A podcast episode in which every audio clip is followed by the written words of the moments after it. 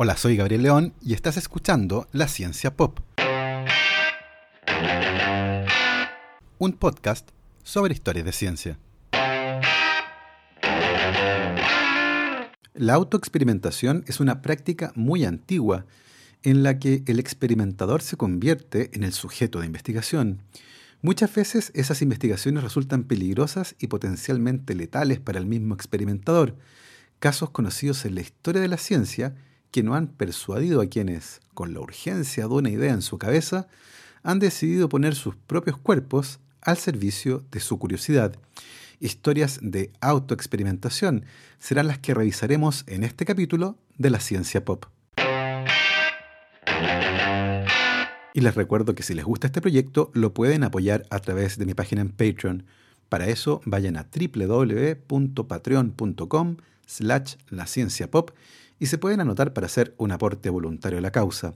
Agradezco como siempre los aportes de Sebastián Toledo, Alberto Montt y Laura, Claudia D'Alenson, Diego Molina, Pedro Maldonado, Hernán y Lucas Castillo, Lucy Latorre, Macarena Vergara, Miriam Morales, Natalia Salgado, Ana Lucía Luna, Cristian Subiabre, Fernanda Aguirre, Susana Parrayés, Romina Mationi, Simón Castillo, Patricio Marileo, Javiera Fuentes y Diego Socias. Muchísimas gracias a todos.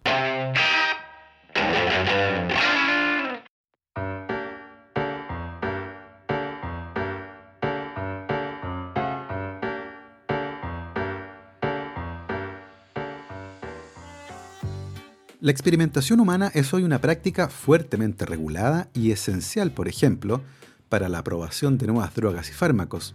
Porque si bien hay algunos aspectos del desarrollo de las nuevas drogas que pueden ser estudiados en células en cultivo o usando modelos animales, como ratas o ratones, llega un punto en el que hay que tener evidencia de la seguridad y efectividad de cualquier producto farmacológico nuevo en ensayos realizados en seres humanos. En estos días, por ejemplo, estamos muy pendientes de los ensayos en humanos para probar la seguridad y eficacia de las vacunas que se están desarrollando para protegernos contra el SARS-CoV-2, el coronavirus responsable de la actual pandemia de COVID-19. Los ensayos clínicos de las vacunas son usualmente críticos y, por ejemplo, en el caso de la vacuna contra la poliomielitis, desarrollada por Jonas Salk en la década de los 50 en Estados Unidos, involucró la participación de 1.800.000 niños en la última fase de esos ensayos, que buscaban confirmar la seguridad y la efectividad de esa vacuna. Actualmente hay varias vacunas diseñadas en contra del SARS-CoV-2 que están entrando en la fase clínica 3, aquella en la que miles de voluntarios sanos recibirán la vacuna o un placebo y luego se analizarán los eventuales efectos secundarios adversos y la tasa de contagio del virus entre los vacunados. Para tener estos resultados falta todavía bastantes meses, pero es una etapa que no se puede acelerar. No solo eso, usualmente las pruebas clínicas en humanos son el último paso en un largo recorrido que incluye experimentos con animales.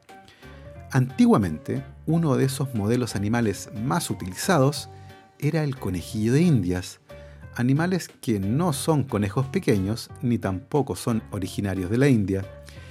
Cavia porcelus es el nombre científico de estos animales, que son roedores híbridos domesticados en la zona andina de Perú, Ecuador y Bolivia.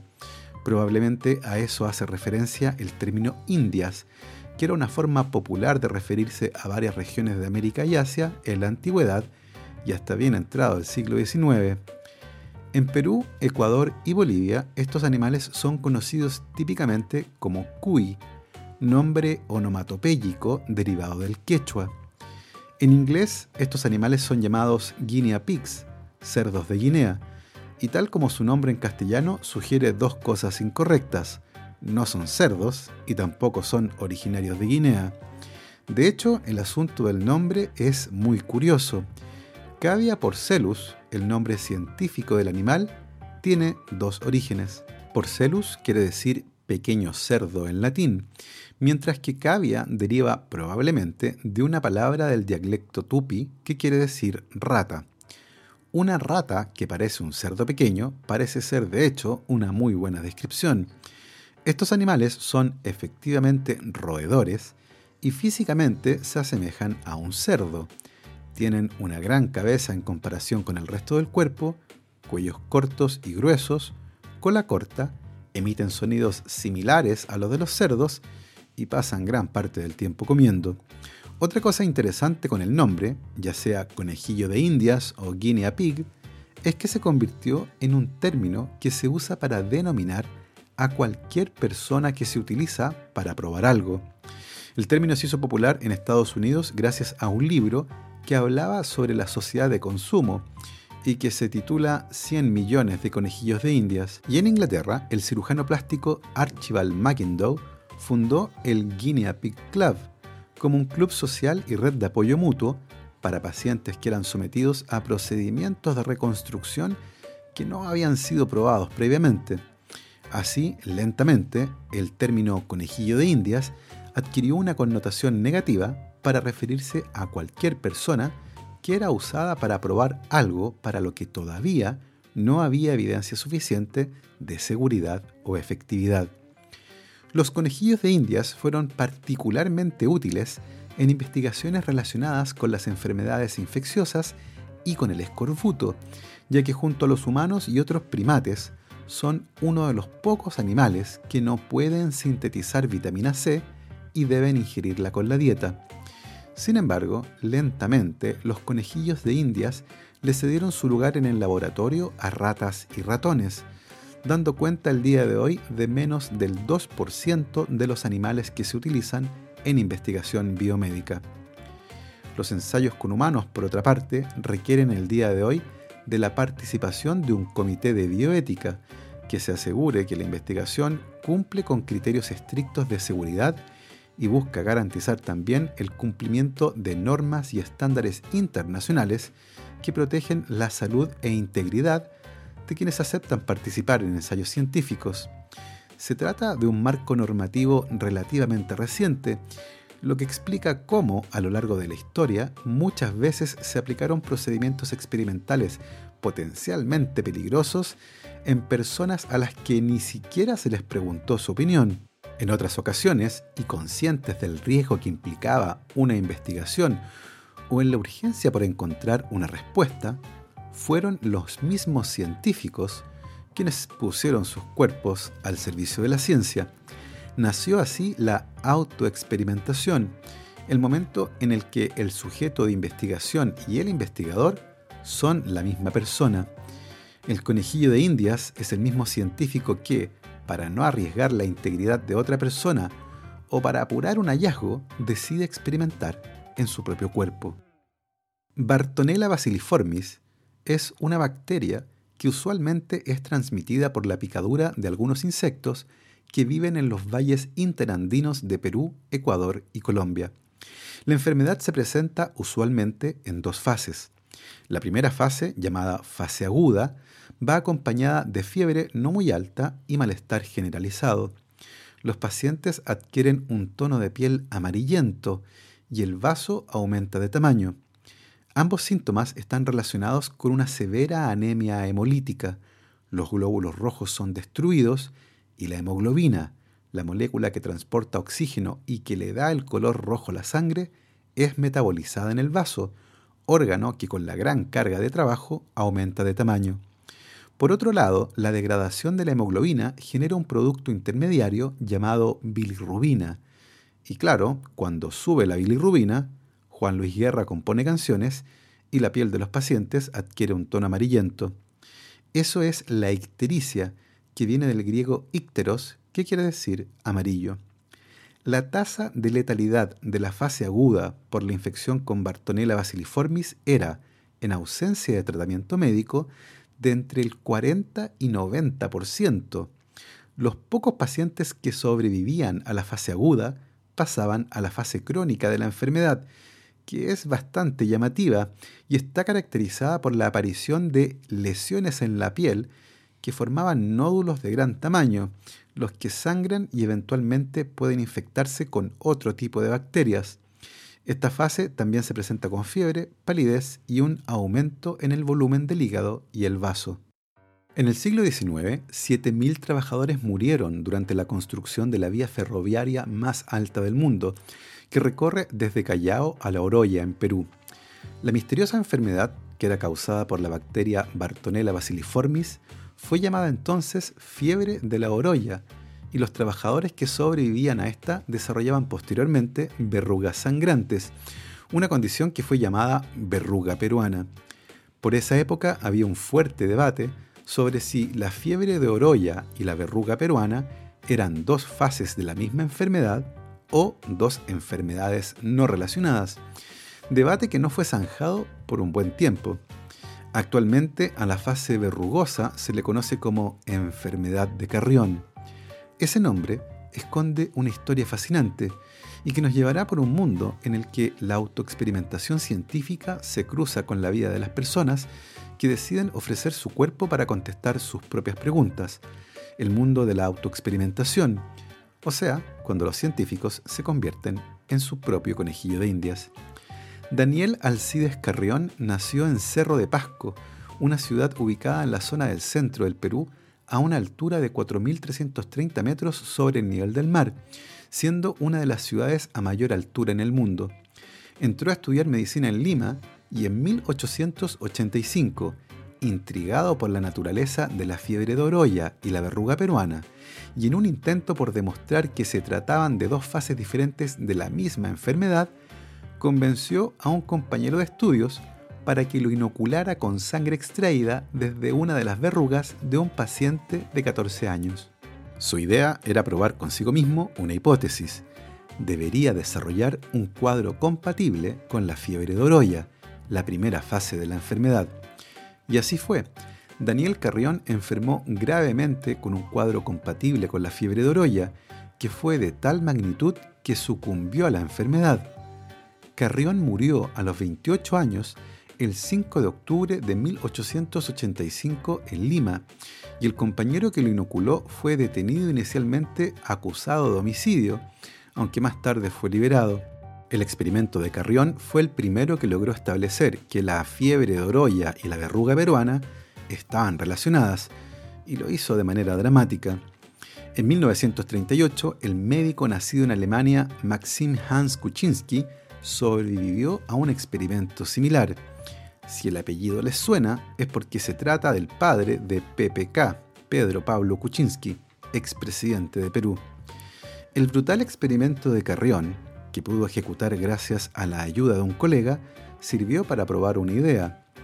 Otra idea igualmente brutal y que revolucionó a la cirugía cardiovascular fue ejecutada bajo engaño por el médico alemán Werner Forsman.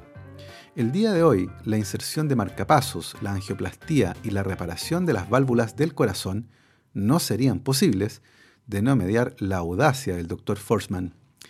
En 1896, el cirujano Stephen Payet declaró que ningún método nuevo y ningún descubrimiento nuevo puede superar las dificultades naturales que acompañan a una herida en el corazón. A principios del siglo XX, esa era la norma. No había forma alguna de tratar directamente a un corazón enfermo, y así fue hasta que Werner Forsman tuvo una idea audaz que decidió demostrar en su propio cuerpo.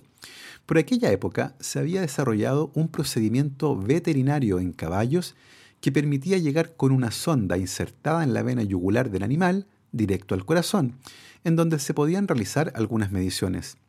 El doctor Forsman propuso llegar al corazón de un ser humano no a través de la vena yugular, sino que a través de las venas que recorren el brazo, justo en la parte interna del codo. La idea, extremadamente audaz y peligrosa, solo fue posible gracias a la complicidad de la enfermera jefa del hospital, Gerda Ditzen, quien tenía acceso al material quirúrgico y también a las llaves de las salas de operaciones. De hecho, ella accedió a ser la primera persona en someterse a una cateterización cardíaca usando una sonda uretral, un largo tubo de plástico diseñado para introducir por la uretra. Se suponía que el doctor Forsman anestesiaría localmente a la enfermera antes de introducir el catéter por una vena del brazo, así que la acostó en una camilla y con la excusa de maximizar la seguridad durante el procedimiento, ató a la enfermera usando las amarras disponibles en la camilla. Sin que ella se enterara, Forsman se anestesió a sí mismo, se hizo una incisión en el brazo y se introdujo el catéter unos 30 centímetros en el cuerpo antes de soltar a Ditzen, que recién en ese momento se percató de lo que estaba ocurriendo. Rápidamente bajaron al sótano del hospital, donde estaba la máquina de rayos X, y tomaron imágenes del procedimiento que indicaba claramente que el tubo aún no había llegado a su destino. El doctor Forsman forzó entonces el catéter más lejos hasta que entró en la aurícula derecha. En ese momento el técnico tomó una fotografía y obtuvieron la prueba que necesitaban. El doctor Forsman removió entonces el catéter sin incidentes. El verdadero incidente involucrado en este atrevido experimento estaba por venir. El doctor Forsman tuvo que enfrentar las reacciones no solo de su mentor, el doctor Schneider, sino también de la comunidad médica. La mayoría estaba aparentemente disgustada con sus métodos, creyéndolos demasiado peligrosos e innecesarios. Después de repetidos autoexperimentos, el Dr. Forsman aprendió que su procedimiento de autocateterización podría realizarse de manera segura y presentó sus hallazgos con pruebas fluoroscópicas a la comunidad médica alemana. A pesar de la creciente ola de oposición a sus hallazgos, el Dr. Forsman siguió adelante. Desarrolló el uso del cateterismo a través de la ingle para alcanzar la vena cava inferior a través de las venas femorales. En ese punto, y luego de alcanzar el límite de la autoexploración, el Dr. Forsman decidió abandonar esos experimentos y encontró trabajo como urólogo en una pequeña comunidad agrícola alemana. En 1956, sin embargo, Werner Forsman recibió el Premio Nobel de Medicina o Fisiología, premio que compartió con Andre Cunard y Dickinson Richards, en reconocimiento por el trabajo que habían realizado en cateterización coronaria y salud cardiovascular. A la vuelta de esta pausa les voy a contar más historias de autoexperimentación, algunas de ellas muy dolorosas.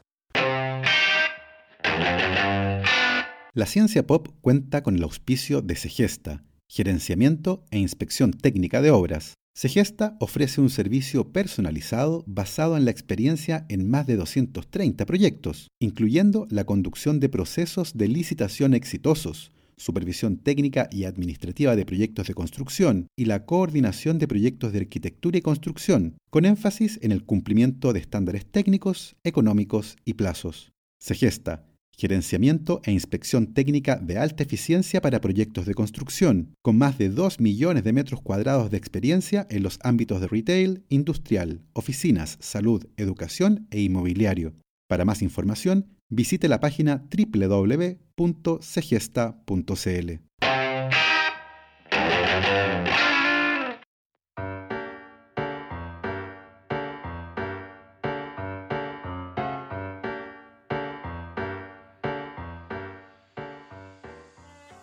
Muy probablemente ustedes saben que en la vida hay experiencias dolorosas, pero se requiere un tipo especial de personalidad para convertir a esas experiencias en un apostolado. Justin Schmidt es un entomólogo que se enfoca en estudiar a un grupo de insectos llamados himenópteros, una gran familia de la que forman parte hormigas, avispas y abejas. Schmidt es reconocido como el rey de las picaduras ya que ha clasificado las picaduras de 83 insectos diferentes, generando un índice de dolor basado en su propia experiencia. El resultado de su trabajo es un ranking de dolor alarmantemente completo, que clasifica lo doloroso de la picadura de insectos en una escala que va del 1 al 4. Por ejemplo, la hormiga roja de fuego, nativa de América del Sur, es, a pesar de lo que sugiere su nombre, solo un 1 en la escala de Schmidt. El dolor de su picadura es, según la descripción del entomólogo, agudo, repentino, levemente alarmante. Es similar a un shock eléctrico, breve pero sacudidor.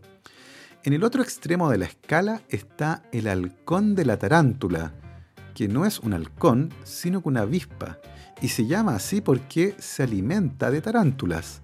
Así es, Se trata de una avispa infernal de 5 centímetros de largo que tiene un aguijón de 7 milímetros y que caza tarántulas. Su picadura llega al 4 en la escala de Schmidt y es descrita como segadora, feroz, sorprendentemente eléctrica, como si dejaras caer el secador de pelo en una tina llena de agua. Schmidt ha comentado que él no quiere ser picado, pero como necesita los datos, no le queda otra.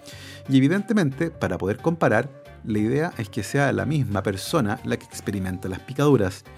Así que es él el que se somete a la dolorosa experiencia de dejarse picar por insectos que a la mayoría de nosotros nos haría huir despavoridos de solo mirarlos. Hay solo tres insectos que llegan al número 4 de ranking de Schmidt.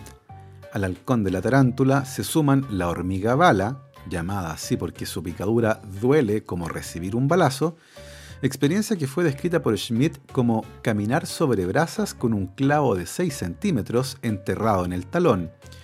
El otro integrante de este top 3 de picaduras infernales es para la avispa guerrera, cuya picadura fue descrita por Schmidt así. Tortura. Estás encadenado en el flujo de lava de un volcán. ¿Por qué comencé esta lista? El dolor que acompaña a esas picaduras se relaciona con la composición de las toxinas que forman parte del veneno de esos insectos, muchos de los cuales tienen una composición química desconocida. Hay otras experiencias menos dolorosas, pero igualmente interesantes. Por ejemplo, mientras realizaba un experimento con lisocima, una enzima presente en las lágrimas, James Watson desarrolló un particular método para obtenerlas. Todas las mañanas se exponía a una cebolla recién cortada y un asistente de laboratorio recolectaba sus lágrimas. Y no se puede hablar de autoexperimentación sin mencionar a Leo Sternbach. Este químico polaco estaba en 1957 en búsqueda de un tranquilizante que no fuera tan debilitante como los disponibles en el mercado en esa época, así que desempolvó un viejo compuesto con el que había estado experimentando anteriormente, Librium, la primera benzodiazepina. El compuesto pasó primero lo que él llamaba la prueba del gato, un experimento que consistía en dejar que gatos tomaran una dosis del fármaco para luego levantarlos por la piel de la nuca. Si el gato colgaba flácido y luego se recuperaba sin problemas, la droga pasaba la prueba. También pasó la prueba de Leo. Él mismo la probó, a escondidas, y sintió sueño. Dos años después logró finalmente modificar ese compuesto para crear el diazepam, que se hizo mundialmente conocido como Valium. Cuando salió al mercado en 1963, se convirtió rápidamente en el primer fármaco de gran éxito comercial, el Prozac de su época. Entre 1969 y 1982 fue el medicamento más recetado en Estados Unidos casi tan omnipresente en los botiquines como la crema de afeitar o la aspirina.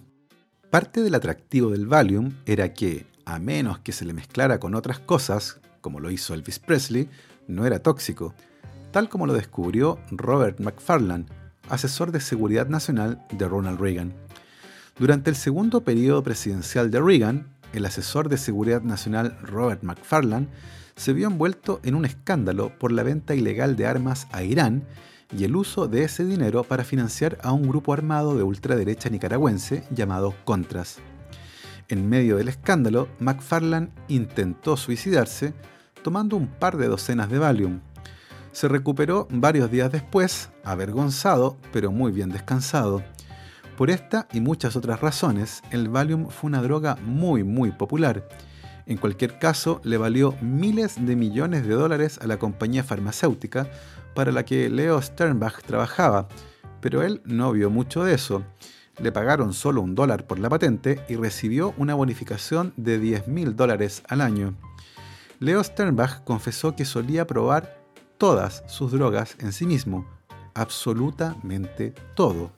Una vez, en los años 60, lo tuvieron que enviar a su casa luego de probar una de esas drogas y durmió por dos días seguidos, generando la preocupación de su esposa.